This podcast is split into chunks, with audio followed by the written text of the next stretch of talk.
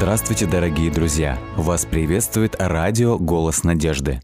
Мы слушаем семинар по книге «Откровение». Итак, мы продолжаем наше исследование книги Откровения, и мы говорили с вами о ситуации в Пергаме и в пергамский период. Именно в этот период начинаются компромиссы. Именно на этот период попадает известный 325 год, год указа о воскресном дне, который издает Константин, и этим же указом легализует статус христианской церкви, делая ее чуть ли не государственной объявляя при этом э, саму землю уже Палестину святой землей, выселяя практически всех иудеев, оставшихся там, после того, как его мать, императрица Елена, якобы пошла туда и где-то там нашла остатки креста, на котором был распят Иисус. После этого этими остатками и щепочками торговали еще на протяжении тысячи лет. Также и другие моменты были компрометирующими. Вот почему здесь идет речь об Валааке. И намек на любодеяние не случайен. В Ветхом Завете Израиль, который уходил в удалопоклонство, всегда называется прелюбодейной женой. Именно эти моменты начинают развиваться в пергамский период. И не только вопросы воскресного дня, поклонения солнцу, но и проблемы с нарушением второй заповеди. На протяжении нескольких столетий в Византии идет ожесточеннейшая борьба между иконопочитателями и иконоборцами. Удивительно, что в этот самый период на территории Византии начинают процветать синагоги, в которых раввины проповедуют из Пятикнижья Моисеева – Процветать они начинают благодаря тому, что очень многие греки православные начинают приходить туда для того, чтобы послушать, о чем говорит, собственно говоря, Писание Ветхого Завета. Почему они это делают? Ну, просто потому что, опять же, книги – это дело дорогое, и у людей, в общем-то, Библии дома не было – а в церквах православных читалось исключительно Евангелие. Именно в этот период известный всем на Востоке богослов Иоанн Златоуст пишет жесткие трактаты против иудеев, называя синагогу местом прелюбодеяния – а иудейскую субботу временем для идолопоклонства. Вы видите, какая антитеза развивается здесь. В книге Откровения говорится о проблеме прелюбодеяния, но церковь пытается назвать прелюбодеянием совершенно другие вещи. Точно такой же мотив продолжается в обращении к фиатирской церкви – Фиатира по-гречески называется красная туника. Покраска ткани – это было дело очень такое сложное и трудоемкое. И мы знаем э, в книге «Деяния апостолов», там была одна женщина, обратившаяся, которая занималась именно червленными тканями. Червленая ткань и мы увидим это одеяние чуть позже на одной из женщин, описанных в 17 главе книги Откровения. Червленая ткань – это являлась униформой определенных женщин, которые занимались культовым блудом в языческих храмах Афродиты – Это очень картинно нам показывает этот период. Период, который описывается таким образом – но имею немного против тебя, потому что ты попускаешь жене Езавели, называющей себя пророчество, учить и вводить в заблуждение рабов моих, любодействовать и есть идоложертвенное. Я дал ей покаяться в любодеянии, но она не покаялась. Вот я повергаю на одр и любодействующих с нею великую скорбь, если не покаяться в делах своих. Видите, это самый жесткий и прямой язык по отношению к этому периоду. Это период темного средневековья, где церковь практически характеризуется только одним действием – супружеская неверность по отношению к Богу. Почему так? А потому что церковь – это гарант завета Бога с его народом. И этот завет – в этот период явно нарушен.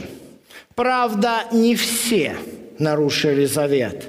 24 текст говорит, «Вам же, прочим, находящимся в Фиатире, которые не держат всего учения, сказываю, что не наложу на вас иного бремени, только то, что имеете. Держите, пока приду». Да, в каждый период мы можем здесь читать, в каждый период церкви оставались верные люди, которые не преклонили колено перед Ваалом. В каждой церкви есть люди и были люди, которые искренно искали Бога. Но то, о чем говорит здесь послание, ни в коем случае невозможно и нельзя применить на какую-то общину или деноминацию, ибо здесь говорится о периоде. И, можно так сказать, движение идет по нисходящей, но практически в Фиатире вот это падение в бездну отступления достигает своего дна. И начинается подъем из глубины, в частности, в сардистский период. Ангелу сардистской церкви напиши. Бодрствуй и утверждай прочее близкое к смерти, ибо я не нахожу, чтобы дела твои были совершенны. Мы знаем, что сардис – это полудрагоценный камень. Не полностью. Не может он сравниться ни с алмазом, ни с каким другим драгоценным камнем. Вот почему дела Сардиса далеки от совершенства. И действительно, да, в 1517 году Мартин Лютер прибивает на врата Виттенбергского собора 95 тезисов. Основными моментами этих тезисов является Писание и только Писание и праведность по вере. Но не все так просто было у Лютера и у первых реформаторов. Да, эти люди известны прежде всего тем, что они сделали перевод священного писания, и, наконец, Библия начала печататься, как раз реформация совпадает с временем книгопечатания, Библия начинает печататься – на языках народов Европы, и люди начинают ее читать. Но у Лютера были свои проблемы. Известный в истории спор между Мартином Лютером и кардиналом католической церкви Экком, где Лютер прямо говорит в ответ на то, что Эк его требует от него покаяться и отречься от своих убеждений – Лютер говорит, если вы докажете мне из священного писания, то, что я не прав в 95 тезисах, я готов отказаться. Естественно, Эк отвечает, нет, этого мы сделать не можем, только лишь на основании предания церкви мы можем тебе это сказать, на что Лютер бросает свою крылатую латинскую фразу «сола скриптура», что означает «писание и только Писание».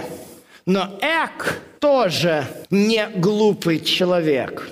Он говорит Лютеру, если ты веришь только вот этому принципу, то почему ты продолжаешь праздновать воскресенье, установленное католической церковью? У Лютера не было на этот вопрос никакого ответа. Впрочем, у тебя в Сардисе есть несколько человек, которые не осквернили одежд своих и будут ходить со мною в белых одеждах, ибо они достойны.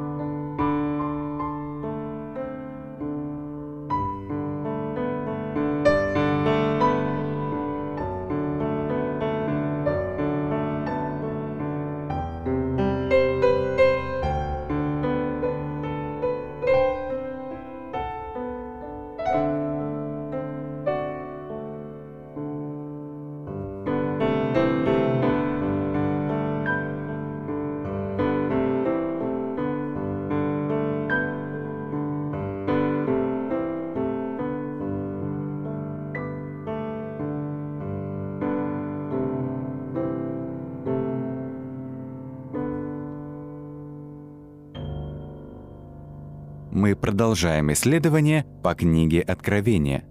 Впрочем, у тебя в Сардисе есть несколько человек, которые не осквернили одежд своих и будут ходить со мною в белых одеждах, ибо они достойны. Возможно, эти слова относятся к небольшой группке людей, которые в Германии и Швейцарии называли себя анабаптистами, родоначальниками баптистского движения.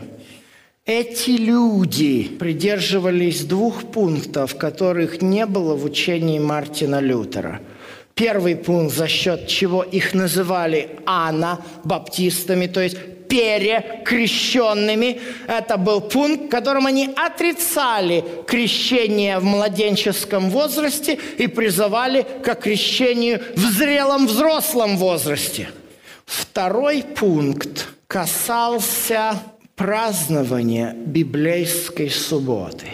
И за это в протестантских германских княжествах этих людей подвергали страшным гонениям. Вот поэтому Сардис называется полудрагоценным камнем, и его дела далеки от совершенства. Но Сардис – это лишь только начало. Следующий этап – это Филадельфийская церковь. Удивительно, что именно город Филадельфия является столицей штата Пенсильвания. Что в этом штате, собственно говоря, происходило? В этом штате произошло очень необычное событие – Губернатор штата Питер Пен, в честь которого и назван штат Пенсильвания, объявил во всеуслышание, что Конституция штата Пенсильвания позволяет существовать в этом штате на равных правах любым христианским конфессиям.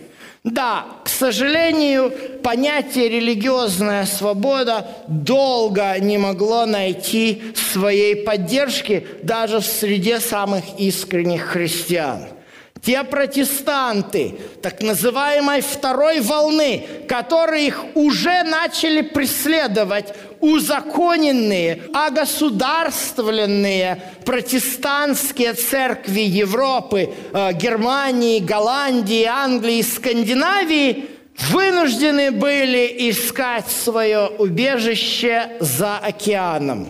Но пребывая на тот берег Атлантического океана каждый из этих групп устанавливали свои общины и зачастую свои штаты. Так, например, в штате Массачусетс государственной религией было пуританство – и когда на землю этого штата ступили баптисты, их выдворили из штата под угрозой смертной казни. Пенсильвания была первым штатом, в котором официально была объявлена свобода поселения для любых вероисповеданий. Так начался новый период, период Филадельфийской церкви, которая называется Филадельфия, два греческих слова. Это братская любовь. Если вы прочтете послание к Филадельфийской церкви, то очень удивительно, по отношению к этой церкви высказано меньше всего критических замечаний. Но Филадельфийская церковь – это не последняя церковь и не последний период – Периоды церкви завершает Лаодикия. Лаодикия – это тоже греческие два слова, которые означают народ праведности или народ суда. Интересно, не правда ли? Мы говорили о том, что книга Откровения, она показывает период, когда народ Божий будет святым Всевышнего дан суд. вот эта церковь филадельфийская живет как раз в этот период, когда происходит этот суд. И позже, исследуя 14 главу книги Откровения, мы увидим с вами, как ангел провозглашает, что час суда Божьего уже наступил. Но Ладикия, она очень интересна. Бог мало о ней говорит лестных слов. В частности, известные всем слова знают дела твои, ибо ты не холоден, не горяч. Зачастую не до конца понимается в правильном контексте. Если бы вы оказались на территории, где находятся раскопки города Ладыкии, то вы увидели, что недалеко от этого города находится очень интересная гора – она, эта гора белая, как снег, но там нет ни снежинки, ни льдинки. Эта гора сделана из кальция, кальциевая порода. И оттуда вытекают очень полезные минеральные ключи, которые во времена римлян использовались двояко – там на вершине горы эта водичка была холодная, ее пили для укрепления здоровья, а внизу, когда она стекала, ее брали и использовали для римских бань. Понимаете? Горячее использовалось наружно, а холодное использовалось внутрь. Естественно, от этой водички, как от многих кавказских минеральных вод, очень хорошо пахнет сероводородом. Поэтому, когда в бане эта вода отрабатывала свое, ее просто сливали в небольшое озерцо, которое, естественно, на жаре там имело среднюю температуру где-то 36 градусов – и представьте себе такую водичку зачерпнуть и попытаться выпить. У вас сразу же вызовется рвотный рефлекс. Вот об этом говорит Господь Ладикей, что если ты будешь в таком вот состоянии, знаете, как физики говорят, все стремится к минимуму энергии, да? И если вы сварили суп, то его надо либо продержать нагретым, либо поставить в холодильник. А если вы его решите свести к минимуму энергии, оставив его на столе на целый день, то есть вы такой суп не сможете. Точно так же и водичку которая находится вот там, в том озере, покрытая тинкой, если пить, стошнит малость. Вот почему Ладикии даются полезные советы, которые завершаются увещеванием о том, что кого люблю, тех обличаю и наказываю. Итак, будь ревностен и покайся. Почему? А потому что ваш период, Ладикия, говорит Господь, я уже стою у двери и стучу, и времени на раскачку не существует. Вот почему призыв такой настойчивый. Каждая из церквей имела свою миссию. Каждая из церквей имела свои характеристики – Филадельфии была своя миссия, а у Ладикии своя миссия. Но Ладикия как раз совпадает с началом Божьего суда и заканчивает свое существование тогда, когда Иисус стоит у двери и готов прийти на эту землю.